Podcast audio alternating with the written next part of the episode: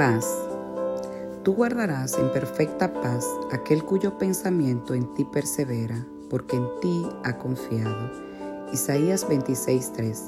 Esta maravillosa promesa fue dada en el periodo más oscuro de la historia de Israel, de manera que bien puede ayudarnos, especialmente en la actualidad, cuando estamos rodeados de tanta tristeza y depresión y cuando nos encontramos constantemente amenazadas por los tres grandes enemigos que son la duda, el temor y la preocupación. Cuando todo va bien y el sol brilla, es fácil leer nuestro versículo clave de una manera muy superficial. Pero cuando las nubes de la prueba, la disolución, el miedo y la alarma se alargan por el cielo y oscurecen el sol, qué preciosas son entonces para nosotras estas palabras. En la Biblia no hay ninguna promesa que nos asegure que mientras estamos en nuestros cuerpos terrenales vayamos a encontrarnos libres de problemas y de situaciones o preocupaciones.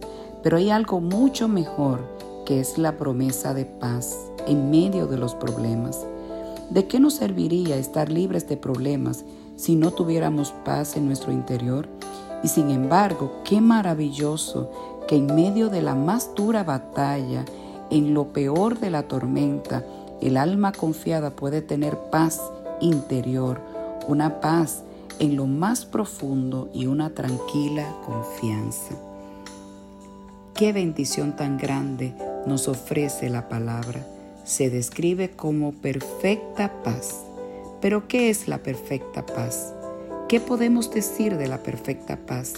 Es un estado de libertad de los tumultos del alma en una perfecta armonía reinando en nuestro interior.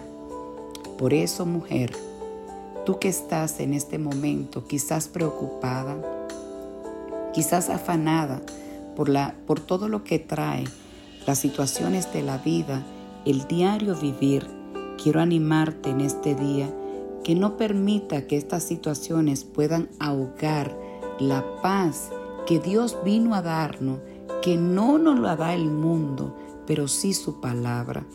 El tener paz depende de la confianza que tengamos en el Señor. Confiad en Jehová perpetuamente, porque en Jehová el Señor está la fortaleza de los siglos. El apóstol Pablo nos da una recomendación aún mayor cuando nos dice en Filipenses que traigamos nuestras preocupaciones, nuestras ansiedades, en acción de gracias delante del Señor y te puedo garantizar que el mismo Dios de paz va a responder esa paz que sobrepasa todo entendimiento, guardará tu mente y tu corazón. Por eso en este día oro para que esa paz sea extendida sobre tu vida, sobre tu corazón, sobre tu familia. Descarga todo peso de preocupación en las manos de Él, porque Él tendrá cuidado de ti y de los tuyos.